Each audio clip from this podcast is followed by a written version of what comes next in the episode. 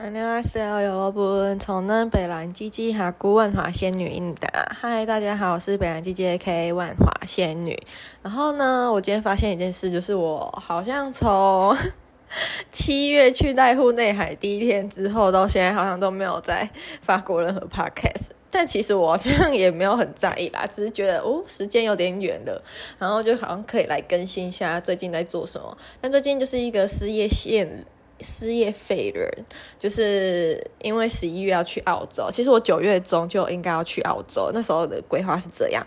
然后呢，我在七月出国前一个礼拜，发现我的护照时间一年内就会过期，就是大概到明年的六月吧。对啊，应该是到明年六月就会过期。然后我看了一下澳洲打工度假的文，就是大家去澳洲打工度假的话，都要申请一个税号，就是缴税的那个税。那你申请税号的话，因为你在那边，那你的身份证就是你的护照，所以你一年内如果你没有要什么二签三签的话，那当然就是不用提啦，你可以直接，我就可以直接九月中出国。但因为我不确定我到底喜不喜欢那边的生活，会不会想要留下来过呃度过第二年或第三年。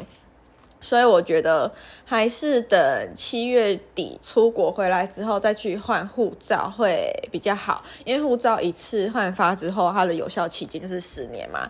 那这样子我去澳洲打工换宿，当然就可以一劳永逸呀。因为我申请之后，我那个税号就不用再花时间跟心力去跟动它。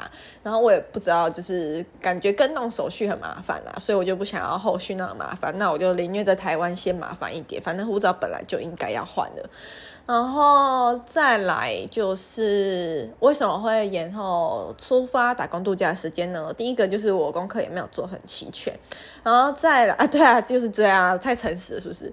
嗯，然后再来就是因为我之前一直很想要学蔺草编织，但我不知道大家有没有听过这种东西，就是在苗栗的院里。然后他们那边专门产出蔺草。如果大家有很喜欢那种合适的呃居家环境的话，应该都会知道那种合合适都会铺榻榻米嘛。那以前日本好像都会来台湾。买蔺草编织的榻榻米，就因为它的韧性很好，然后也会湿呃吸收湿气，所以它就是可以跟因应季节的变化，然后会有这种什么冬暖夏凉的感觉。然后我就是因为这个，然后我就很喜欢蔺草编织，因为我喜欢它那个草发出来的自然香气，还有它摸在手上面的质感，我觉得比那种竹编的床垫啊，就是多一点柔软。柔就手感会比较柔软，然后我就很喜欢这个东西。那经历过前一阵子的惨痛潜水训练呢，哦，潜水经验呢，我觉得之后可以来花一两节时间跟大家讲我最近去学自由潜水发生的事情哦，真的是太精彩了。然后我觉得可以明天或后天啦。啊，anyway，反正我就是之前在那个令草编织的时候，他们有那个什么填线上回馈单吧。那我明明就没有去过，但我还是很机掰填的。但是就表达一些我对于令草的想法啦，这样那评价蛮高的。啊啊，又扯远了。反正就是我那时候填完回馈问卷之后，还有寄一个蔺草编织的体验包给我。那那时候的体验包就是一个编织一个小小的鹿，所以。我那时候自己编的，我看了说明书，我看不懂，但我后来就放弃了，改成自己编。然后我发现靠腰嘞，我自己编还莫名编出来了，但不是编，不是编出入啦，就是编出那个一个小小的蔺草块，就是有点像小长方形这样，而且编的我觉得意外的还不错。好，那有那一次的那种前辈经验之后，就觉得哦，我应该就是很适合做这种手工艺。看看我陶艺都学了两年了，然后就觉得哦，我超喜欢做这种很传。大家可能已经摒弃的传统工业嘛，传统产业，但我觉得在某些角度来看，我觉得这也是一种传承啦，就是也是一个对我来说是兴趣，然后对别人来说可能是技艺的传承这样子。好，那我有了那一次经验之后，我这次在报名的时候我就没有想太多，就只有安排好就是住宿时间，然后选好课程，然后我就报名了苗栗蔺草编织的课了，然后他。学费我记得是六千多啦，然后如果参加十二月初的什么另考证照考试的话，那考试当天就会再退你一千块，所以你整三天学下来只要五千多，我自己觉得算是便宜的，跟我那个潜水上上上了三堂，然花了快一万四，前前后后应该超过一万四了啦，但是他课程就是一三八零年比起来已经能吃太多了，住宿费加。另朝编织的课，我说原价六七，这样才八千不到，我就觉得可以。然后再来就是因为这一个东西，所以延后了出发去澳洲的时间。然后我会去澳洲打工换宿。其实那时候我们。养殖场的小头在问我这件事情的时候，他就说，你是什么时候决定要去的？我觉得很无脑，回答他哦，我从高中就想去了。呃，但我我没有骗人啊，反正就是这些事情一直放在人生清单里面。但是因为疫情的关系，好像很久就淡忘这一件事情。直到大概五月，就后来我回想起来，为什么那么想去澳洲打工换宿，就是因为五月的时候，我看到我大学同学在 FB 发他那个在澳洲。什么过生日的？我想说，哈，他怎么去澳洲了？那我要去，就是一种很莫名无脑那种起头的感觉啦。反正就是就去了呀就这样。然后听说今年很多人去澳洲，然后澳洲工作也不是很好找。那我觉得我就是一个很莫名其妙的人啊，就是人家大家都说不好找，怎样怎样怎样，我反而会很想要去，反正会很好奇，想要知道，所以我就想说。做而言不如起而行，既然大家都这样讲，那我就去见证看看，是不是真的很难找工作？对，反正就是这么的无厘头，然后就去了这样子。哎，还没去啦，但即将要去。我下礼拜应该是下礼拜吧，我看笑的 Google Calendar，应该是下礼拜就可以去拿我新换发护照。然后讲到护照啊，那个照片，就是因为我最近有去潜水，然后就是有晒出一些色差吧，然后肤质变很差，所以。那个拍证件照的时候，阿姨有帮我修一下啊，我不知道是不是因为这样，就变成我的护照。我上次上礼拜二去办的时候，那个人看很久，他还叫我把眼镜拿下。我想说有差那么多嘛，我自己是觉得还好。我觉得我本人比照片好看呐，啊，我不知道是不是因为这样，他才那个，他才就是要一直确认，一直确认。